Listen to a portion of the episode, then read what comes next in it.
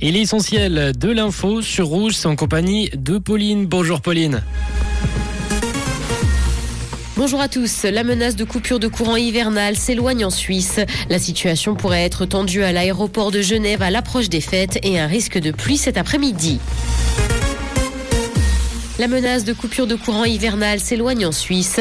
Le redémarrage des réacteurs nucléaires en France allège le risque d'un effet domino dans le pays. Des objectifs de 10% d'économie d'électricité ont malgré tout été confirmés par le Conseil fédéral pour les mois d'hiver. La situation reste alarmante, d'autant que la question de l'approvisionnement en électricité va se poser jusqu'au mois d'avril. La situation pourrait être tendue à l'aéroport de Genève à l'approche des fêtes. Jusqu'au 8 janvier, l'aéroport s'attend à accueillir entre 50 et 58 000 personnes certains jours.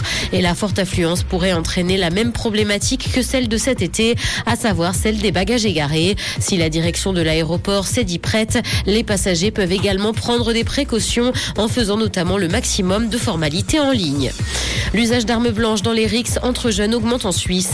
Les jeunes hommes font de plus en plus souvent usage de couteaux lors d'altercations dans le pays. Une tendance qui est particulièrement observée dans les cantons de Genève et de Vaud. S'il ne s'agit que d'une poignée d'individus, les rixes sont en revanche de plus en plus violentes. Dans l'actualité internationale, l'Ukraine ne se rendra jamais. C'est ce qu'a indiqué le président du pays devant le Congrès américain. Il est arrivé hier aux États-Unis. C'est son premier voyage en dehors des frontières depuis le début de l'invasion russe.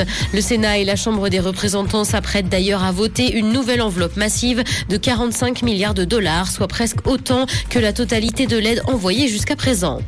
Microsoft écope d'une amende de 60 millions d'euros en France. La CNIL a annoncé avoir sanctionné le géant américain parce qu'il n'a pas permis de refuser simplement les cookies publicitaires dans son moteur de recherche Bing.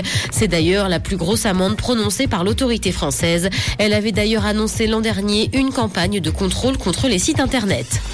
Des stars du cinéma mondial appellent à la libération de l'actrice iranienne Taraneh Ali Dosti. 500 personnalités appellent dans une lettre ouverte à sa libération immédiate. Elle a été arrêtée pour avoir soutenu la contestation en Iran. Kate Winslet, Marion Cotillard ou encore Pedro Almodovar font partie des signataires. Le ciel sera couvert et de la pluie pourrait tomber cet après-midi. Côté température, le mercure affichera 10 degrés à Lausanne et Montreux, ainsi que 12 à Genève et Palinges. Bon après-midi à tous sur Rouge. C'était la météo, c'est Rouge.